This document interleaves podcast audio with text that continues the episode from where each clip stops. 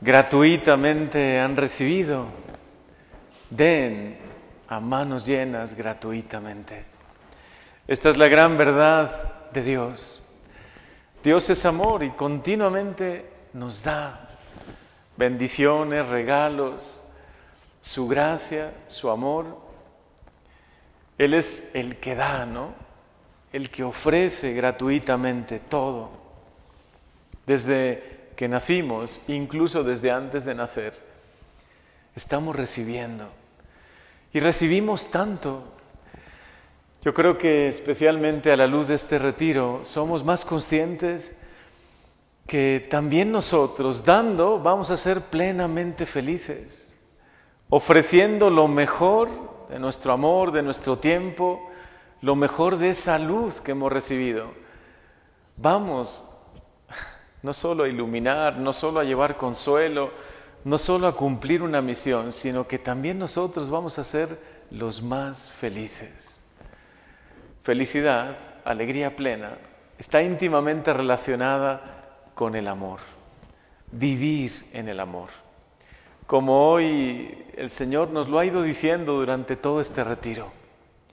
En la primera carta de San Juan, que hemos ido meditando y hemos ido gozando, disfrutando cada pasaje, cada versículo. Dios es luz, caminemos en la luz. No solo camina en la luz, sino que lleva esta luz a todos los que puedas, extiende esta luz. Habla de Dios que de verdad los ama, que existe, que realmente es un Dios cercano que se acerquen a Dios y encontrarán la luz que más necesitan. Que cada uno, de acuerdo a sus posibilidades, viva esta misión que Dios hoy nos encomienda. La cosecha es mucha, los trabajadores pocos. Por eso el Señor no solo envió a los doce discípulos, sino que envió después a setenta y dos. Y es la misión de los laicos. Es la misión de todos ustedes, matrimonios, jóvenes, niños de cualquier edad. Jesús les hace partícipes desde el bautismo de su misión, llevar la luz. Lo hemos escuchado ya también en muchos documentos de la Iglesia, ¿no? Desde el Concilio Vaticano II se hace un especial énfasis en la misión de ustedes. Es la hora de los laicos, es la hora de ustedes. Es ahora donde pueden llegar a muchos lugares donde el sacerdote no llega, donde los doce no alcanzarían a llegar, pero sí los setenta y dos, en su ambiente familiar, en su trabajo, donde estén, lleven esta luz.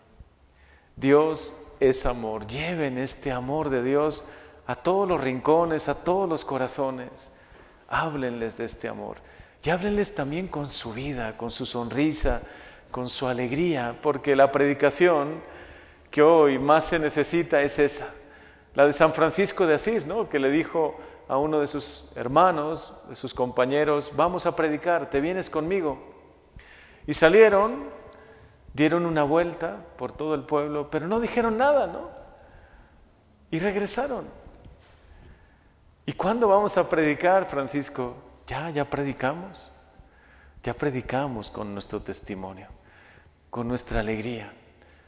Pues Él concretamente con ese carisma tan bello, ¿no? Con la pobreza. Es decir, con su testimonio predica y, bueno, saben el bien que hizo Francisco de Asís. Y luego los grandes santos también entendieron eso, el testimonio. Ustedes son luz para los demás con su testimonio, con su alegría, con su confianza, viviendo, ¿no? Ese amor que el Señor nos ha enseñado. Vean cómo se aman. Decían de los primeros discípulos, de los primeros cristianos. Ojalá también lo digan con nosotros. Y también hoy vimos una gran verdad. Dios es Padre. Vivamos como hijos. Digan a todo el mundo, griten a los cuatro vientos, que pueden de verdad amar a Dios como un Padre bueno, amoroso, quien no lo haya tenido en su vida quien quizá le haya faltado ese amor de padre, con mayor motivo busquen a Dios.